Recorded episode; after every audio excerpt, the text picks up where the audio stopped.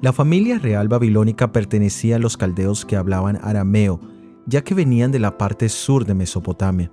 Los arameos eran una rama importante de los pueblos semíticos y el idioma arameo incluía varios dialectos.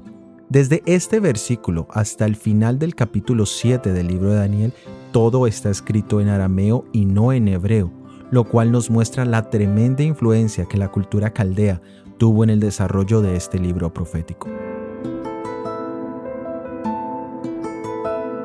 El poder comunicarnos en múltiples idiomas es una gran bendición. En Europa vemos cómo hay múltiples países vecinos con distintos idiomas. Muchas de las familias que allí viven hablan más de dos idiomas en sus hogares.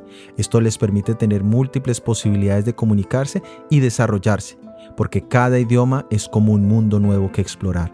Pero esta bendición se puede ver amenazada cuando nuestra comunicación se presta para criticar y acusar a otros libremente. Al dar rienda suelta a las suspicacias, celos y descontentos, hacemos de este maravilloso talento una herramienta en las manos de Satanás. Una vez que se ha dicho algo negativo, ya la sombra ha sido arrojada en la vida de otros. Los dardos de Satanás han dado en el blanco. La desconfianza, la incredulidad y el escepticismo han llegado a las mentes de otras personas. Solamente por la gracia de Dios podemos emplear debidamente el don del habla. No hay nada en nosotros mismos por lo cual podamos ejercer una influencia positiva sobre otros. Al comprender nuestra impotencia y nuestra necesidad del poder divino, no confiaremos en nosotros mismos, sino en Jesús. Soy Óscar Oviedo y este es el devocional Daniel en 365 días.